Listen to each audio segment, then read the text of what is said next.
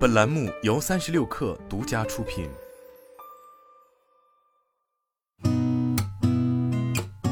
八点一刻，听互联网圈的新鲜事儿。今天是二零二三年二月十四号，星期二，早上好，我是金盛。视觉中国在互动平台表示，公司近期与百度旗下的 AI 作画平台文心一格将在创作者赋能和版权保护等方面展开多项合作，共探 AIGC 内容产业发展方向。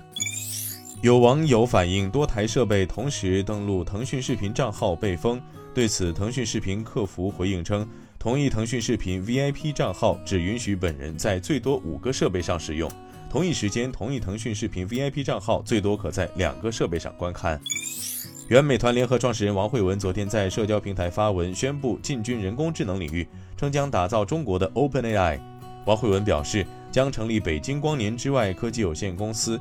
王慧文出资五千万美元，估值两亿美元。他个人不占股份，资金占股百分之二十五，百分之七十五的股份用于邀请顶级研发人才。下轮融资已有顶级 VC 认购两点三亿美元。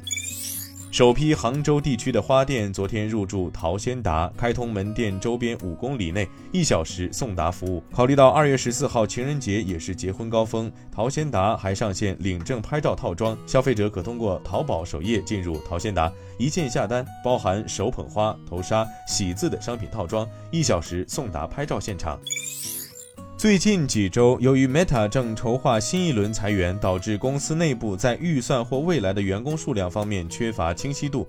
结果，大家纷纷抱怨称，由于管理人员无法规划下一步的工作，现在员工们都不知道该干些什么。知情人士称，之前需要几天时间就能完成的项目和决定，现在最多可能需要一个月的时间。据路透社，苹果供应商芬兰塞尔康一位公司高管昨天表示。公司计划在未来三年内将其在印度的员工人数增加一倍以上，达到近二点五万人。即将上任的丰田汽车首席执行官佐藤浩二表示，将利用该公司旗下豪华汽车品牌雷克萨斯引领其转向下一代电动汽车的新战略。他将于今年四月一号接任丰田章男，成为这家全球最大的汽车制造商的首席执行官。今天咱们就先聊到这儿，我是金盛八点一刻，咱们明天见。